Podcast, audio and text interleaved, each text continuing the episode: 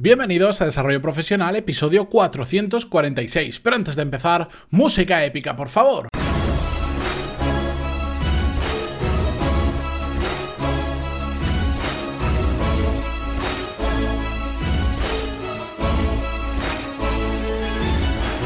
Muy buenos días a todos y bienvenidos a Desarrollo Profesional, el podcast donde hablamos sobre todas las técnicas, habilidades, estrategias y trucos necesarios para mejorar cada día en nuestro trabajo.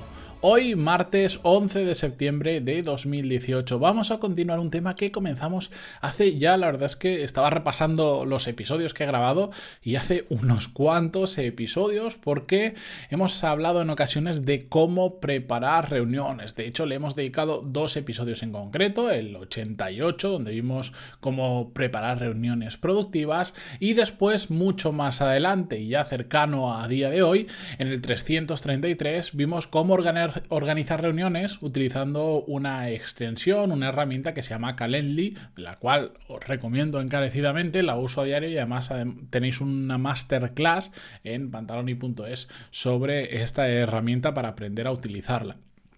Bien, pues hablando de reuniones, hemos visto cómo organizarlas, pero hay algo que es inevitable. Y por más bien organizada que tengamos nuestra agenda, por más mejor intención que tengamos, no vamos a poder evitar que salgan esas reuniones imprevistas, que son absolutamente inevitables.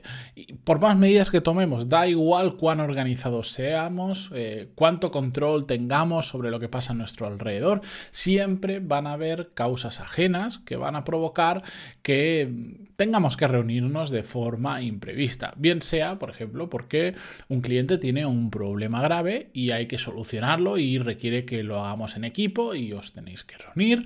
O bien también puede ser pues porque surge una oportunidad de negocio para la empresa muy buena, de imprevisto, que, que nadie tenía en cuenta y hay que valorarla si se toma, si se coge, si no se coge y si se hace mm, como, como se hace bueno, por lo que sea, tenemos que reunirnos con otras personas, con el equipo, con clientes o quien sea y no lo teníamos previsto. Siempre va a salir algo y no pasa absolutamente nada. Tampoco hay que ponerse nerviosos. No vamos a decir que no a una reunión así como los ejemplos que hemos puesto simplemente porque no la tengamos organizada previamente. Hay que ser flexibles. De hecho, siempre que hemos hablado del tema del time blocking, de mm, utilizar una agenda semanal, eh, que yo recomiendo, ya lo sabéis, Google Calendar, siempre hemos dicho que también hay que dejar huecos en blancos para este tipo de imprevistos que salen, bien sea en formato de reuniones, bien sea en formato de tareas o de lo que sea, para cuando ocurren poder mover diferentes bloques de trabajo y adaptarnos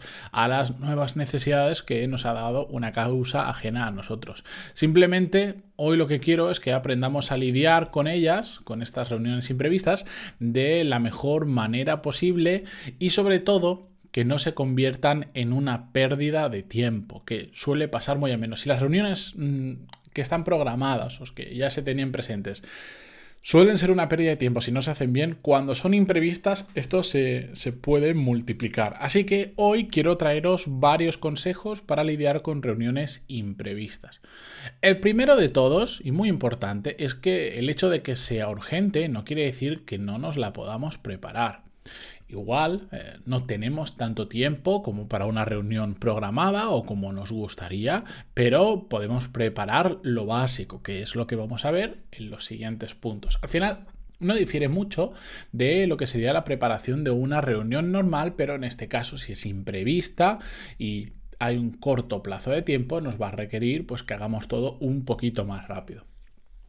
Tenemos que tener en cuenta eh, que cuando entramos una, este una reunión de este tipo, tenemos que entrar eh, con, teniendo muy clara la finalidad de la reunión, es decir, qué temas se van a tratar y sobre todo cuál es el resultado que esperamos de esa reunión.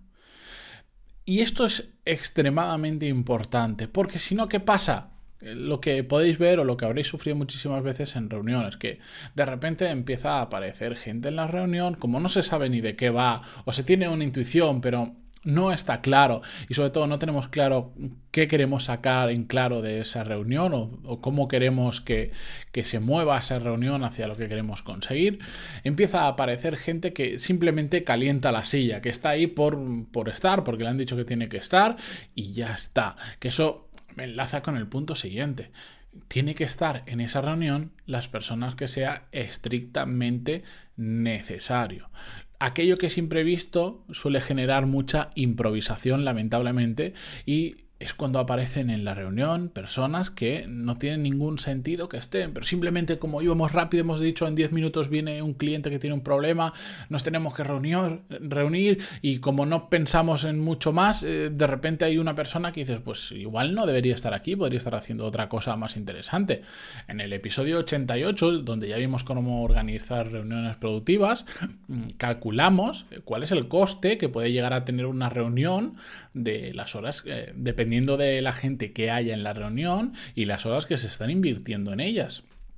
Porque puede parecer poco, pero una reunión de, mm, de una hora en la que hay cinco personas, estamos consumiendo cinco horas de trabajo, está bien que son de diferentes personas, pero cinco horas de trabajo para una reunión. Así que si solo hace falta que estén tres, ¿por qué tienen que estar cinco? ¿De acuerdo? Hay dos que van a estar aburridos probablemente o que no va a servir de nada que estén ahí.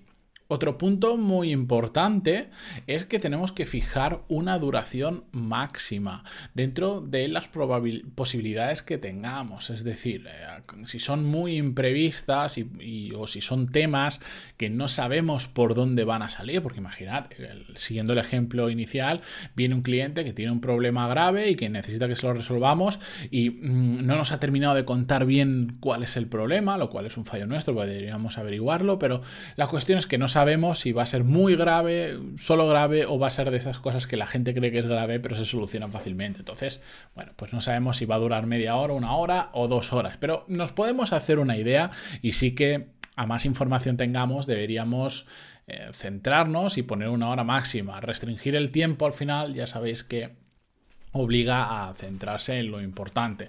Si no, ¿qué pasa? Bueno, pues que al final, si hay una barra libre de tiempo para la reunión, simplemente pues se pierde muchas veces el foco de lo que se tenía que hablar y terminamos hablando de otras cosas probablemente muy poco productivas, como el partido de anoche, etcétera, etcétera. Otro consejo que os quería dar es que que este es el que nadie suele hacer, que es que al terminar es muy interesante valorar por qué ha sido una reunión imprevista. ¿Cuál ha sido la causa que ha provocado que sea imprevista? Porque a veces catalogamos como imprevisto algo que simplemente es una falta de organización. Si realmente es imprevista, perfecto. Bueno, no podíamos hacer nada, simplemente sacamos el trabajo lo mejor que podemos adelante. Pero si realmente es por falta de organización, tenemos que encontrar la solución adecuada para que esto no se vuelva a repetir. Ahora no lo tengo en mente cuál fue el episodio, pero pero hablamos sobre que la falta de tu falta de organización no es mi urgencia. Pues esto viene un poquito igual. La falta de organización no puede generar reuniones imprevistas, porque realmente en ese caso no son imprevistas. Lo que pasa es que nosotros no los hemos sabido prever, no hemos hecho lo adecuado para organizarnos y evitar que nos eh, aparezca de repente y nos explote en la cara. La preparación de las reuniones son claves para que sean productivas y sobre todo que lleguen a buen término.